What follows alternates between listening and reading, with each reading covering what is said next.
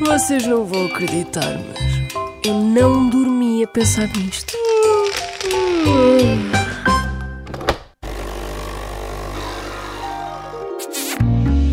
Sabe porquê que em Portugal as pessoas se cumprimentam com dois beijinhos? É pá, vou-lhe ser muito honesto, não sei, sei que em França é um beijinho, cá é dois, né? Bem, invariavelmente, eh, às mulheres eu cumprimento sempre com dois beijinhos. Exceto a uma mulher em particular, a minha mulher.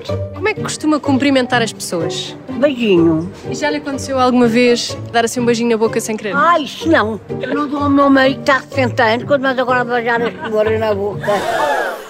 Porquê que os homens não se cumprimentam com um beijo na cara? Eu cumprimento.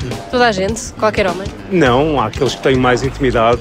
Ao meu pai, aos meus tios. E até tenho amigos a quem é que dou um beijinho como dão também a mim. Nunca lhe aconteceu cumprimentar alguém com dois beijinhos e sem querer dar assim um beijinho na boca?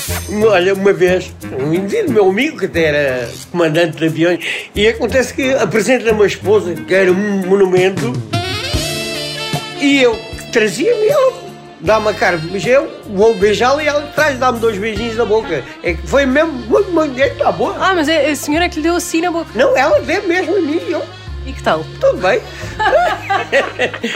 O aperto de mão está entre os mais antigos e mais universais de todos os gestos sociais. É um símbolo de confiança porque na guerra a mão que se usava para cumprimentar era a mão direita, que era sinal que estava desarmada. Depois, por volta do século XIX, o aperto de mão tornou-se num gesto respeitável e num cumprimento universal do dia a dia.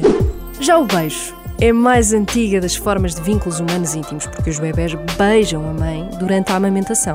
Na Bíblia, Esaú cumprimentava o seu irmão Jacó com beijos. E o ato de beijar é também retratado em artefactos indianos de 1500 a.C., ou seja, o beijo também era um símbolo de honra e muito antigo.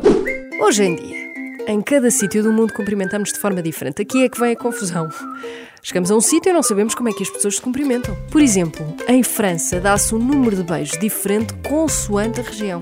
Em Paris, normalmente são três. No Sul são dois. Há sítios que são quatro. Em Portugal, o normal são dois. Há quem dê só um.